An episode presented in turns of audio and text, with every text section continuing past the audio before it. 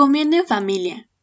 Majo es una niña de 12 años que tiene una familia muy amorosa y comprensiva. Tiene una hermana mayor llamada Paula de 16 años, a la cual admira mucho. Majo y Paula comparten momentos maravillosos, se cuentan todo, juegan y ríen todo el tiempo. Majo jamás se ha quejado de su cuerpo, pues a ella le gusta mucho a pesar de tener peso de más, a comparación de su hermana que es muy delgada. Una ocasión, cuando llegó a casa, su mamá la sorprendió con su comida favorita. Unos minutos más tarde llegó Paula de la escuela y las tres se sentaron a comer. Todo iba bien hasta que su hermana se levantó de la mesa y corrió hacia el baño. Majo se asustó y de inmediato fue a verla. Al llegar, tocó la puerta preguntando a su hermana si se encontraba bien, pero no recibió respuesta, solo escuchaba cómo su hermana vomitaba.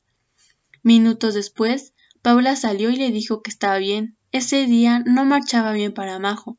Su hermana se encerró en su cuarto y no quería hablar con nadie. Más noche, Majo trató de hablar con ella y lo único que recibió por parte de Paula fueron gritos.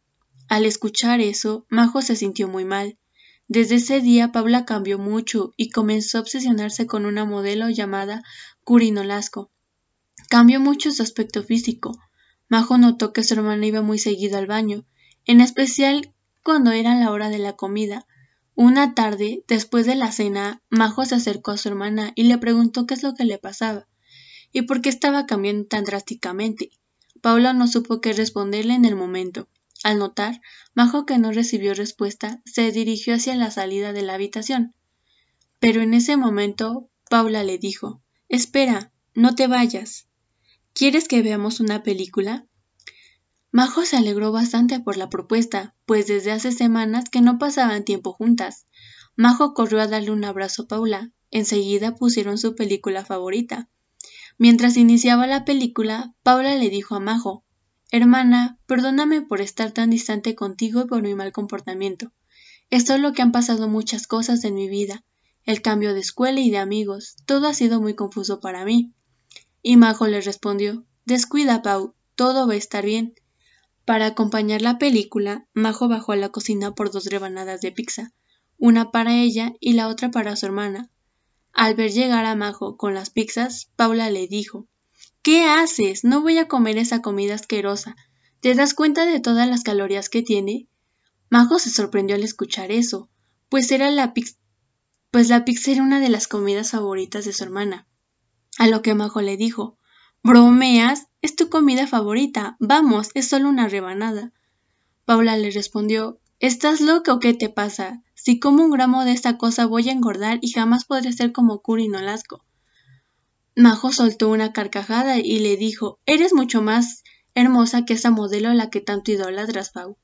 Paula le contestó Tú no lo entiendes, Majo, eres muy pequeña para entender estas cosas. Majo le contestó No es verdad, soy lo bastante mayor para entenderlo.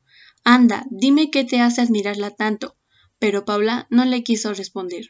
Al día siguiente, en la escuela, la maestra de Majo explicó el tema de los trastornos de alimentación, haciendo hincapié de todos los patrones de conducta que llevaban a detectarlos.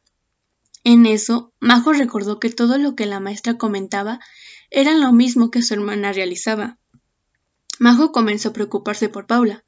No quería que le pasara nada grave. Al llegar a casa encontró a su hermana en el baño vomitando una vez más pero esta vez Majo no solo se quedó en silencio esperando a que Paula saliera, sino que entró y dijo Basta, Paula, te estás haciendo daño a ti misma, detente, no lo hagas más.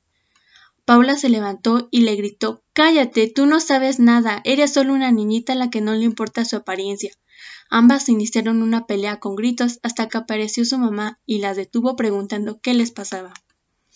Majo le explicó todo lo que la maestra habló en su clase sobre los trastornos alimenticios, diciéndole a su mamá todas las conductas que Paula tenía. La mamá de Majo no se había percatado de esas actitudes, pues tenía mucho trabajo y en ocasiones tenía poco tiempo para sus hijas.